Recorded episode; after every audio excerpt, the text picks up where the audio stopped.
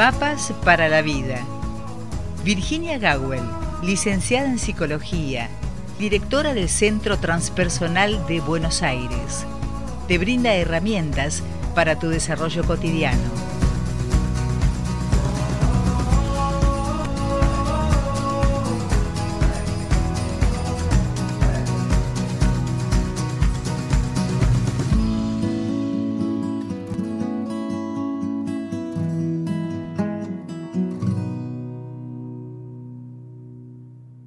Y aquí estamos, 10 de la mañana, casi 37 minutos, un poco demorados, pero por cuestiones mías más que nada, en presencia, en vivo y en directo, en el estudio de la licenciada en psicología Virginia Gawel. Buen día, Virginia. Buen día, Rosita. ¿Cómo Acá transmitiendo en vivo por Instagram, así que ya vamos haciendo fogoncito. Hola a todos y hola a los que nos ven en diferido además. Eh, encendemos el, el fogón entonces.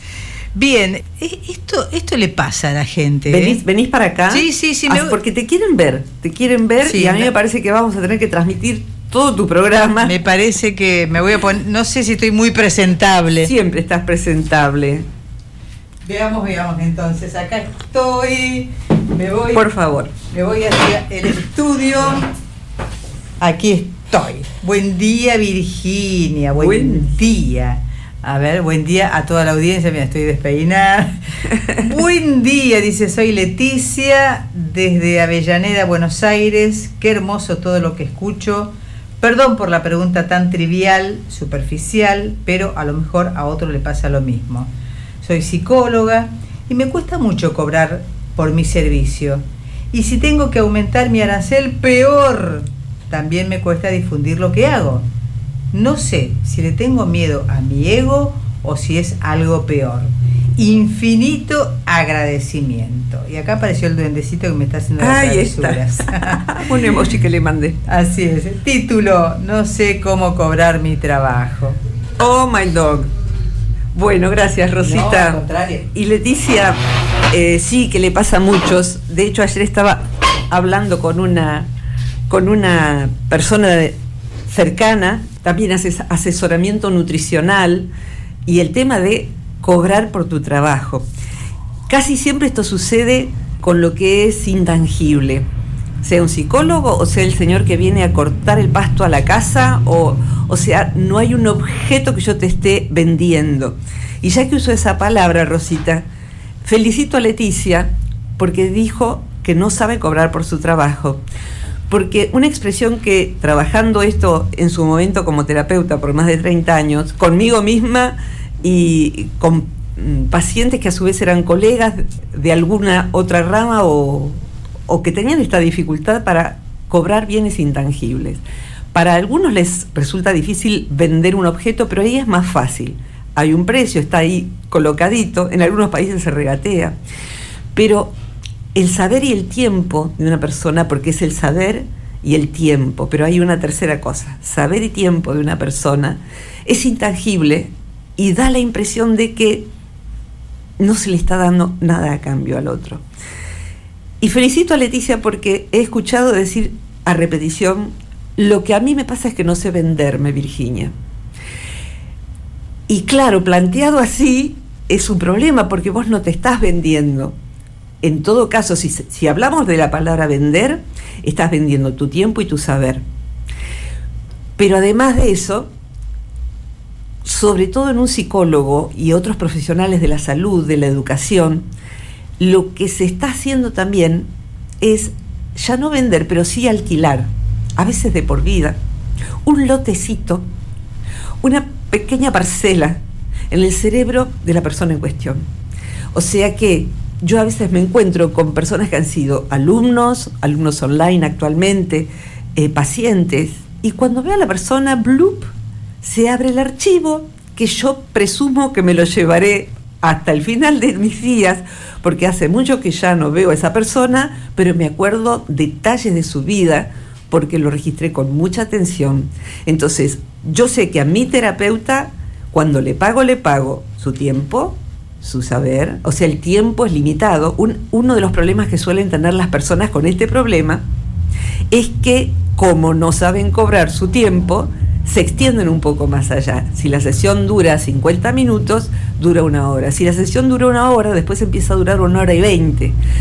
Y así sucesivamente, eh, porque no valoran que lo que están dando es su saber y su tiempo, y el tiempo también es una parcela. Es una parcela de tiempo y no se puede dividir más que en cierta cantidad de tiempo. Y cuando la persona va dando de más en distintos pacientes, va restando el tiempo a su descanso, a su salud, etc. Y casi nunca 10 minutos más solucionan la vida de nadie. En una sesión que dure lo normal, por ejemplo, en una clase que dura lo normal, no hace falta extenderse, pero es parte del problema.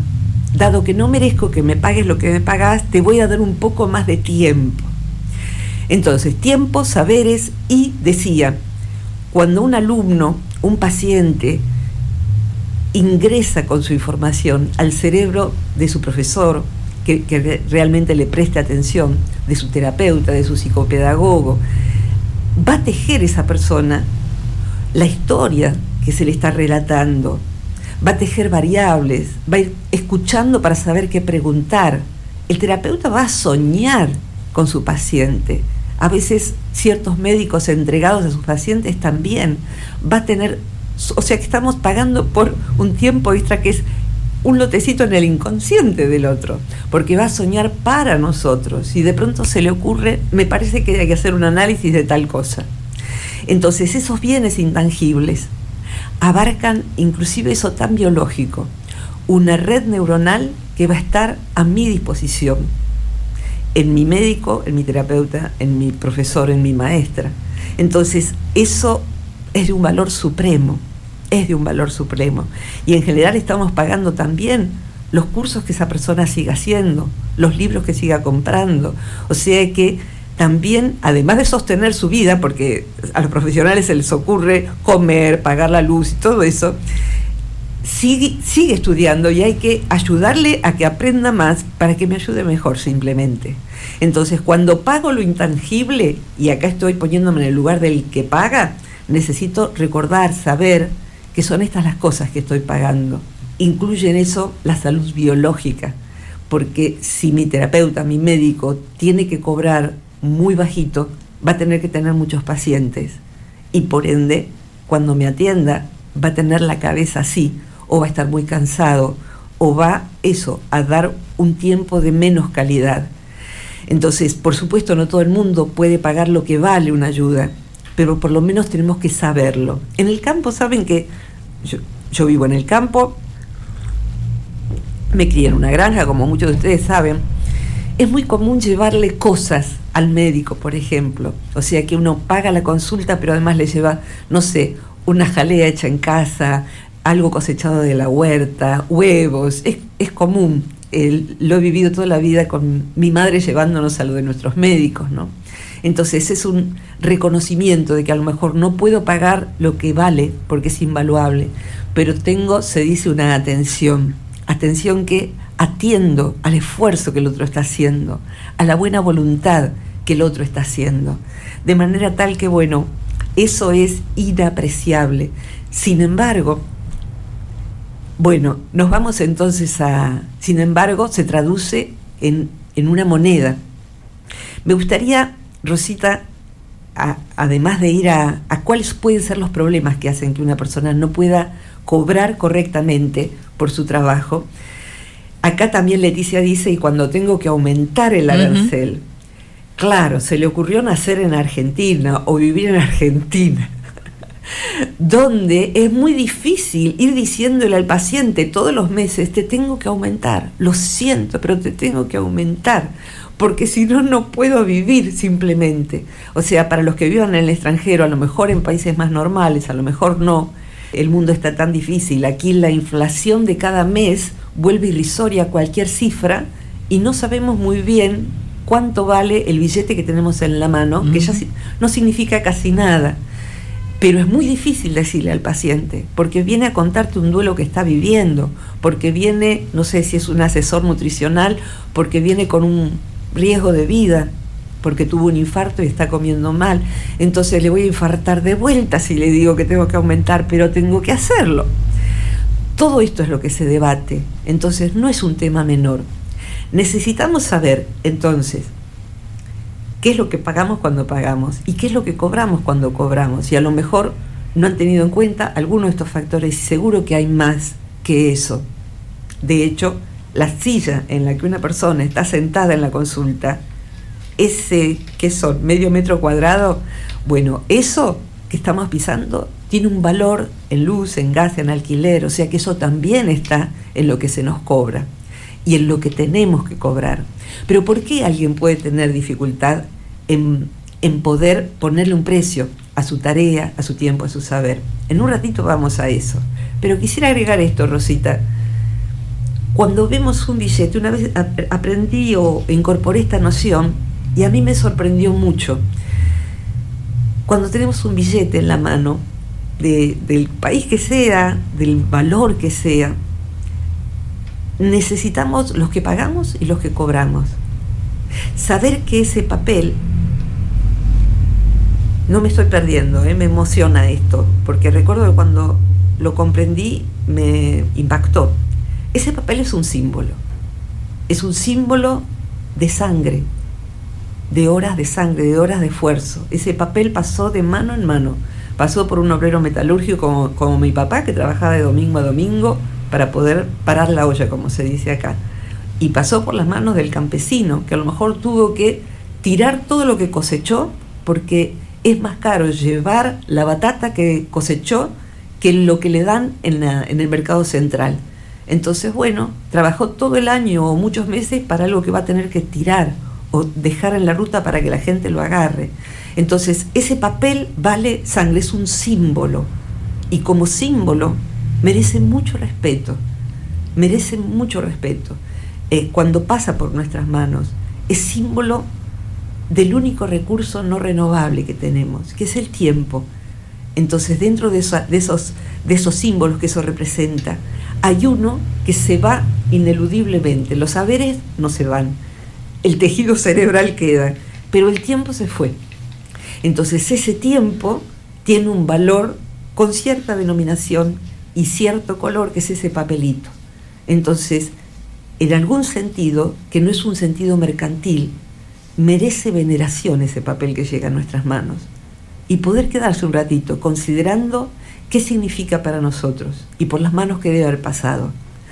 De manera tal que cuando cobramos necesitamos que los papeles que lleguen a nosotros puedan conservar ese sentido, porque hay dos cosas que en general tememos y está bueno ponerle, ¿es mi ego o es algo peor? Dice Leticia. No lo sé en tu caso, pero ojalá Leticia que te sirva lo que vamos transitando. Rosita, ¿me ayudas?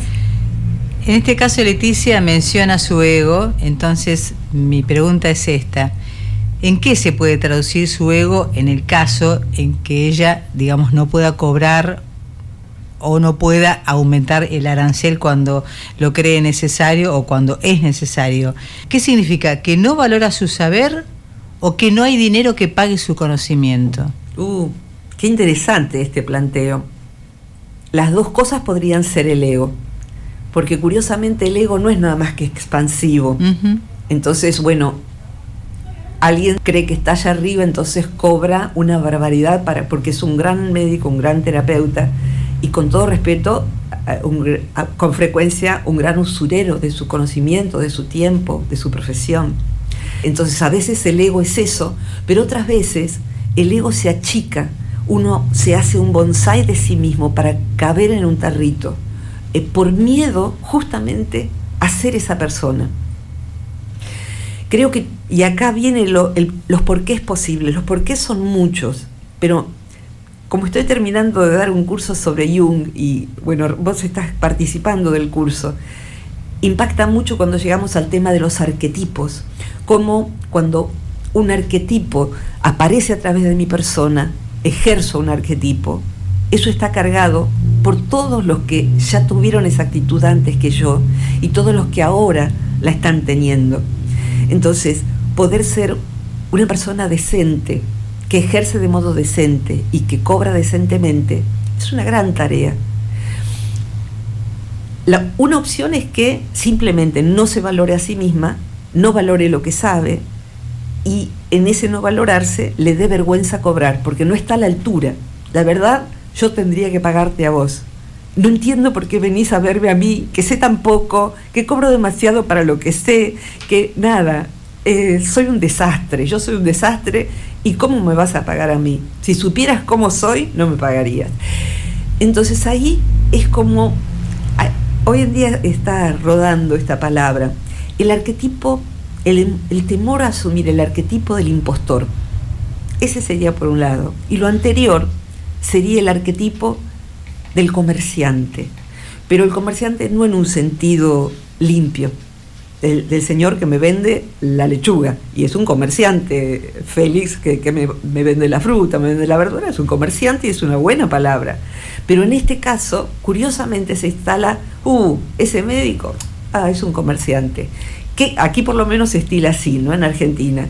¿Qué quiere decir? Si quieren que es un usurero de su profesión, que sí se ha subido allá arriba y que ha traducido eso en términos de dinero obsceno. Entonces uno quiere formarse con esa persona y la verdad es que yo miro los, los costos de los cursos, inclusive para decir, quiero tomar un curso con tal persona y decir, no, no voy a tomar un curso que cobran eso, no lo quiero, porque es mentira. Estoy pensando ahora en un curso me pareció interesante sobre herramientas eh, para acompañar en el buen morir, puesto que es algo que yo brindo eh, junto con, con Cintia Frane, mi querida colega. Digo, bueno, uno puede recibir información que no tiene, pero cuando vi lo que cuesta, digo, lo que me enseñan va a ser mentira, porque lo que cobran es obsceno. Y uno necesita también decir, no voy a ir a lo de un profesional que cobre demasiado no solo porque no lo puedo pagar, sino porque no quiero, no lo quiero. De manera tal que quien a veces no sabe cobrar por su, por su, por su tiempo, su profesión, su esfuerzo, en verdad lo que teme es ser esa persona, ser visto como un comerciante. Ese es uno de los arquetipos. Y el otro es el arquetipo del impostor, que es el comerciante, el usurero, si quieren, de su conocimiento, el usurero de su tiempo, el que se subió al pedestal, y el que tenga ganas, les invito a buscar una charla TED que se llama Broncemia, con C, Broncemia, que es de un médico cordobés, es breve, es muy grata, y describe, eh, como anticipo, en ese caso, como él es médico, al médico que ya se perfila para el bronce de los pasillos de la Facultad de Medicina. O sea, pasó por este mundo y algunos tuvieron el alto honor de ser atendidos por mí. Entonces cobran como para, para ese mí que es enorme. Lo ponemos en este lado, lo ponemos del lado derecho para los que nos escuchen por Spotify. Del lado derecho está entonces el usurero, el comerciante, como se dice acá, que descalifica a una profesión, que significa que cobra obscenamente su servicio, su saber y todo lo que hemos dicho. Y del otro lado el temor a ser un impostor. Eh, se llama complejo del impostor. Ahí es otro arquetipo. Es no sé lo suficiente. Es, es el contrario. Los arquetipos se dan por opuesto. Entonces, no sé lo suficiente. No valgo lo suficiente. Cualquier cosa que me dé esta persona, si supiera cómo yo estoy, la verdad, no lo merezco. Todavía no lo merezco. Entonces ahí la persona se detesta, en líneas genéricas y por ende desmerece lo que sabe, puesto que se, y ahí está eh, descrito en el fin del auto-odio, el, librito que, anda dando vueltas por allí, por el mundo, ¿Ves? Lo acabo de hacer. Es un libro, no es un librito, Virginia.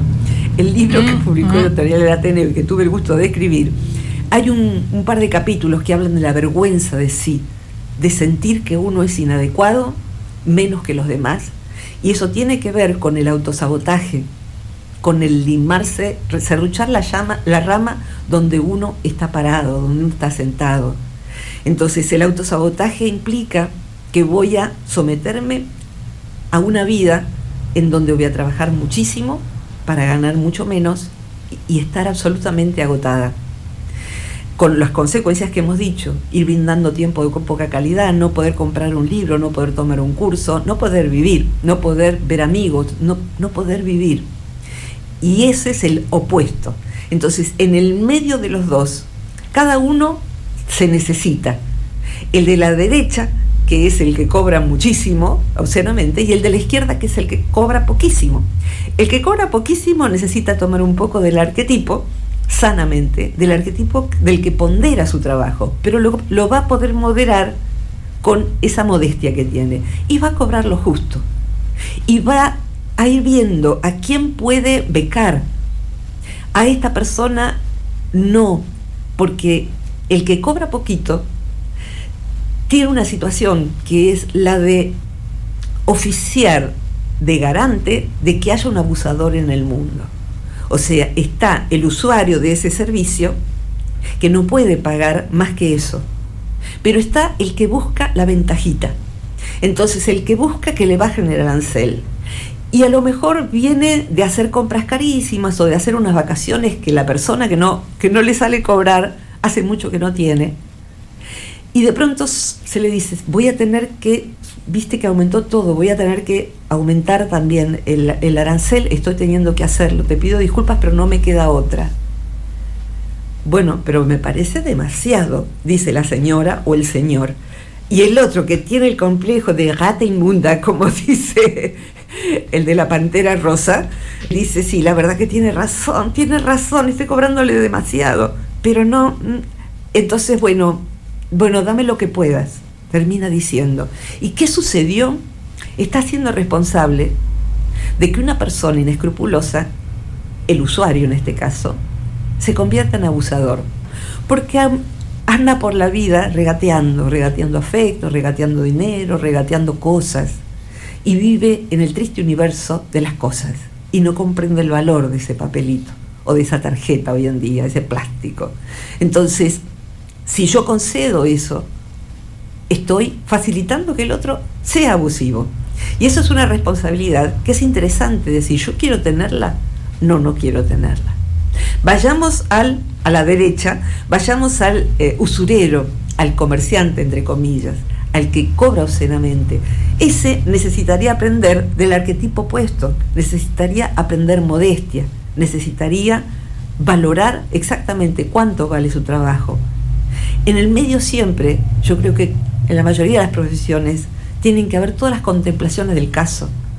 Yo me siento muy a gusto con lugares donde, por ejemplo, se cobran euros o en dólares, que en Argentina se disparó de un modo atroz todo esto en este momento, octubre de 2016, perdón, después veré el lapsus, octubre del 2023, después veré, después veré, del 2023, después busquen en la Wikipedia los del futuro y vean si Argentina mejoró, sería una gran gloria. El poder decir, bueno, esta persona está no pudiendo pagar, estoy hablando de sitios de Europa, de webs de Europa o de Estados Unidos, entonces hay un arancel especial para personas con recursos limitados. Algunos dicen para países en dificultades económicas. Entonces, cuando no está eso, yo lo sugiero. Y si no me dan pelota, me voy. Simplemente me voy para nunca más volver de esos lugares, aunque no vaya a tomar un curso. Lo pido por los demás, porque tengo el carácter para hacerlo. O sea que bueno, eso, mirar esos dos arquetipos y saber que uno necesita cobrar qué? Lo justo, lo justo. Y hacer excepciones, sí, pero no pueden ser todas excepciones. Y hay que ver cuál es cuánto yo puedo hacer como excepción. Rosita. ¿Puedo hacer algún pequeño aporte? En, esta cuestión, ¿no es cierto?, de no saber qué, es lo que uno cobra o si realmente valora o no valora su propio conocimiento, su propio talento o la dedicación que tiene a determinada profesión. Pero creo que hay un concepto incompleto, según mi mirada, que es que a la hora de cobrar uno no solamente tiene que tener eh, en cuenta el tiempo profesional, el sostén de una estructura, que incluye, o sea, esa estructura incluye nuestro tiempo y nuestra propia integridad. Sí. O sea, no solamente es eh, nuestro conocimiento, sino el sostén de una estructura, que eso cuesta mucho.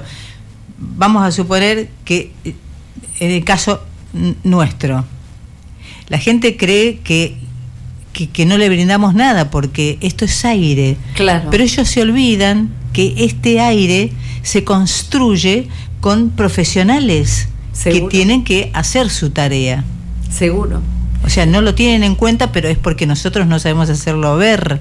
Totalmente. Y es interesante en la estructura, en esa estructura está hasta inclusive la estructura corporal y psíquica claro. de quien está brindando un servicio. Que es interesante que existe un nombre para el agotamiento profesional de la maestra, del médico, del psicólogo, del masajista, del fisioterapeuta.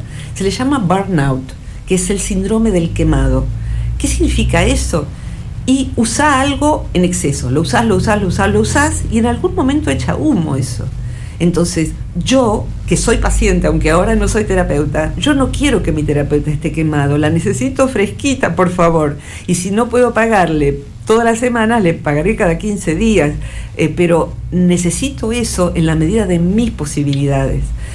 De manera tal que es necesario, en síntesis, quiero decir esto, cuando yo empecé a ser psicóloga tenía 23 años, hoy tengo 62, voy a cumplir prontito, entonces era tan horroroso y la persona con quien estaba hablando ayer, que está empezando a ejercer su profesión, me decía, ¿sabes qué me pasa?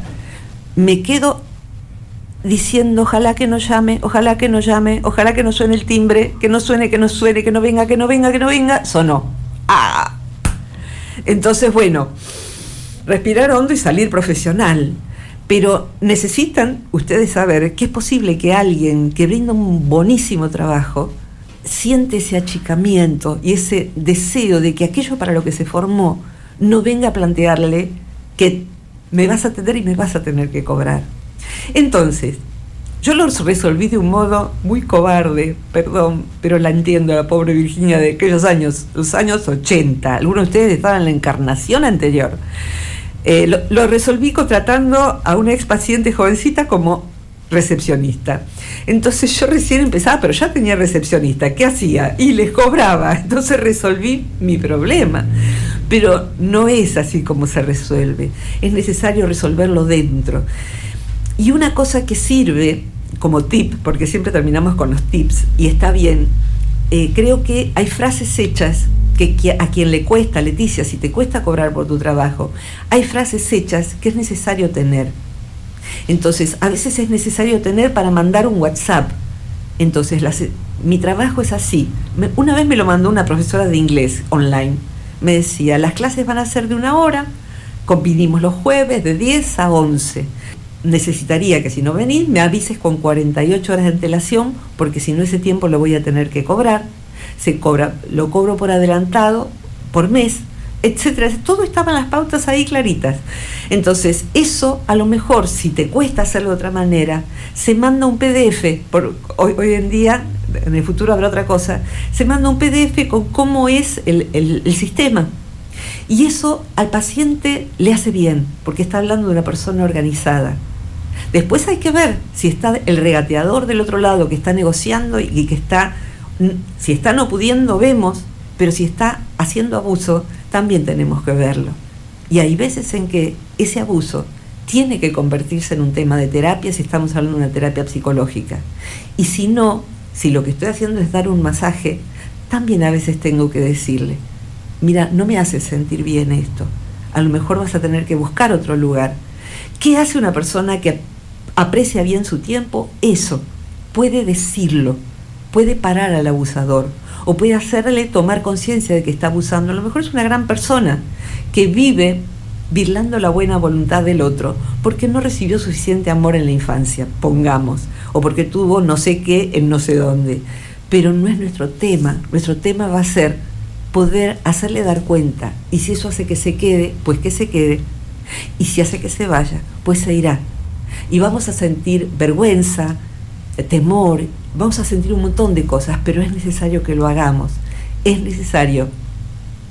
Me viene, y con esto redondeo, Rosita, me viene mi abuelo Francisco, el que construyó la casa en la que vivíamos en la granja. Mi abuelo pasó la guerra y se vino a hacer la América. Y se decía en Europa que en aquel entonces, los años 30, la plata se juntaba con pala, el dinero se juntaba con pala aquí. Entonces, bueno, mi abuelo lo contrataron para trabajar en Bariloche, no sabía dónde era Bariloche, se tomó un tren y se fue a trabajar. Y el trabajo era un trabajo miserable lo que le pagaban y era de presidiario, o sea, tenía que picar con un pico piedras como los presidiarios. Y él dice, yo no maté a nadie. Así que se, subió de, de Polizonte en un tren de vuelta y se vino para aquí en vez de hacer eso en el frío, a buscar cómo hacer algo aquí. Y bueno, fue pudiendo hacer su camino, pero él tenía claro lo que él sabía, era un hombre muy inteligente y muy digno. Entonces supo, supo hacerse su camino. Y es necesario, y con esa palabra redondearía. Aquí hay un tema de dignidad. Quien cobra obscenamente es miserable, es indigno. Y si puedo sugerirles algo, no paguen cursos, tiempos, saberes que sean de precio obsceno. No van a ser mejores por ser caros no es como algo de una tela de buena calidad y uno dice, bueno, sé que por lo menos lo voy a lavar y no voy a encoger. Entonces, yo no muerdo más ese anzuelo. Y en el, precio digno, no ponerse uno en situación de humillación, de ir cobrando cada vez menos o de no poder cobrar lo justo. Ser una persona digna es que se nos pague dignamente lo que es digno. Entonces, eh, de los dos lados necesitamos bajar siempre o subir siempre al lugar de la dignidad. Bajar el de la derecha, el que se ha puesto ahí en el, bronce, y subir el que se ha puesto en su macetita de bonsai. Hay que subir al lugar de la dignidad, decir no y decir sí bajo discernimiento. Es un gran trabajo, pero vale la pena y vale la alegría. Rosita, ¿redondeas vos? Eh, utilizaste una cualidad que a mí me interesa mucho destacar y recalcar todo el tiempo y ponerle énfasis, que es la dignidad. Me parece que eh, tendría que ser una materia aplicada, ¿no es cierto?, a, eh, a, los, a las nuevas generaciones, lo que significa ser digno. Lamentablemente no, no está utilizado, hay personas que no conocen lo que significa el término y eso duele mucho realmente. Por eso creo que la dignidad debe estar antepuesta ante muchísimas otras cualidades. Lo mismo que, eh, ¿no es cierto?, como eh, hace muy poquito leí eh, algo que me dolió mucho, que decía que, bueno, uno de los jugadores de fútbol que ha tenido mayor trascendencia aquí en nuestro país, que actualmente es técnico de un equipo de fútbol, dijo, me duele pensar y lo comparo con mi infancia, que mis propios jugadores que están en primera división no sepan ni sumar ni restar. Claro, claro. Pero él se volvió digno. Sí. Y, volverse digno es cuando seguramente gana mucho dinero ese, ese entrenador, eh, porque son esas grandes ligas y porque es absurdo, entonces los actores, los jugadores de fútbol tienen sí sueldos obscenos.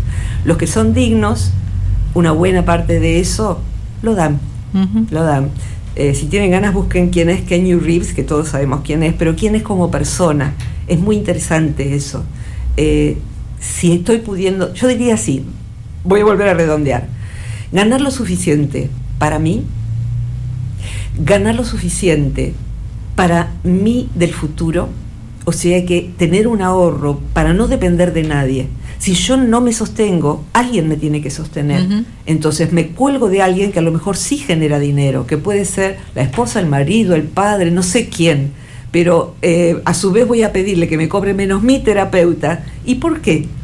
Es una cadena de despropósitos. Entonces, dentro de la dignidad, ganar para sí, para sostener una vida digna, ganar para tener un ahorro y en un caso de accidente o a medida que envejecemos y no podemos trabajar tanto, poder autosostenernos y ganar lo suficiente para que el efecto derrame que en los países jamás se genera, de los grandes ricos hacia los pobres, que en el efecto derrame sí sucede en la propia vida. Necesitamos ser madrina de un perro, de un refugio para mujeres, de, de médicos sin frontera, de lo que sea. Necesitamos derramar hacia el que tiene menos. Entonces, eso ahí tenemos una vida que tiene una economía ordenada. Y les quiero recomendar, hay un sitio web que se llama Bioecon, todo junto, como biología, economía, bioecon, que está a cargo de una amiga que creó un sistema donde hay una economía justa donde no medie el papelito del dinero, no es trueque, es otra cosa, pero les, les, invito a que vayan por allí. Rosita, redondeamos aquí. Tenés que recordar el curso del buen morir. Ah, gracias, gracias, sí, sí. Eh, la última actividad del año, y eh, creo que relevante esta vez compartírselas, es, va a empezar el 6 de noviembre. Vamos a estar dando con Cintia Frane durante un mes un curso intensivo para acompañar en el buen morir como voluntarios, como familiares, como profesionales, asesorar a otro que esté acompañando, si somos terapeutas, por ejemplo, aunque no tengamos pacientes en estado de, enfermedad terminal. Y hay algo seguro, un día nos vamos a tener que acompañar a nosotros mismos. Allí lo que brindamos son estas herramientas eh, y también conceptos de vanguardia sobre lo que es morir, qué se sabe hoy sobre la muerte, qué fenómenos extraordinarios rondan también el fenómeno del morir. Entonces es un curso que quiero mucho, que este es el octavo año en que ahora con otro formato lo estamos presentando y van a encontrar para quien se interese eh, la información en el Instagram mío o en la página del Centro Transpersonal de Buenos Aires. Gracias Leticia por tu pregunta, gracias Rotita siempre, gracias Mario Luis Gawel que edita el sonido y Dante Rodríguez Ragazzini que lo sube a Spotify. Esto queda subido en un ratito a Instagram. Cuenten ustedes por favor en YouTube y en Instagram, ¿qué les pasa con este tema? Porque en comunidad vamos aprendiendo todos de todos. Un beso a todos, abrazo, hasta la próxima. Aquí eh, te deja un, mensaje, entre otros, ¿no? Eh, Griselda, y dice, magníficas palabras has expresado, Virginia, me han emocionado, dignidad, me dije. Gracias, gracias, Griselda. Hasta la próxima. Bueno, ahora sí, Gracias. Le, digo hasta, hasta la próxima, hasta pronto Virginia, gracias por estar acá. Esto que ha sido Mapas para la Vida y que finaliza, como siempre, recordándoles cuál es el contacto para que puedan enviar mensajes y alguna inquietud a través de ese mensaje. Más 549 2323 52 64 97.